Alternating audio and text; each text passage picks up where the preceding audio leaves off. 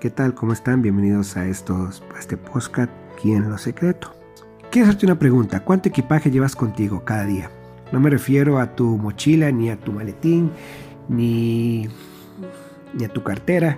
Me refiero al equipaje de culpa que puedes estar arrastrando. Cosas de las que te arrepientes, pero que no te puedes quitar de encima.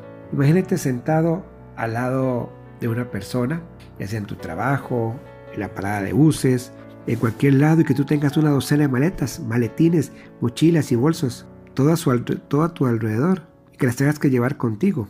Lo mismo sucede con esas cosas que dijiste o hiciste de las que ahora te arrepientes. Es sorprendente pero cierto que una palabra o acción puede cambiar tu vida para siempre. Y Mateo 11:28 nos habla de cómo podemos hacer con todas esas cosas del pasado que andamos cargando. Dice Jesús, venid a mí todos los que estéis trabajados y cargados y yo os haré descansar. Esto es para los que llevan el peso del fracaso, pero anhelan agradar a Dios. Jesús ofrece quitarles su carga de culpa y concederles perdón total. Por tanto, dale tus cargas a Dios, Él las llevará con gusto por ti.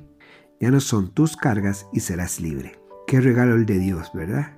Él quiere por medio de Jesús quitarte el peso del equipaje de la culpa. Es mejor ni siquiera hacerse de ese equipaje, Piensa en lo que vas a hacer o decir.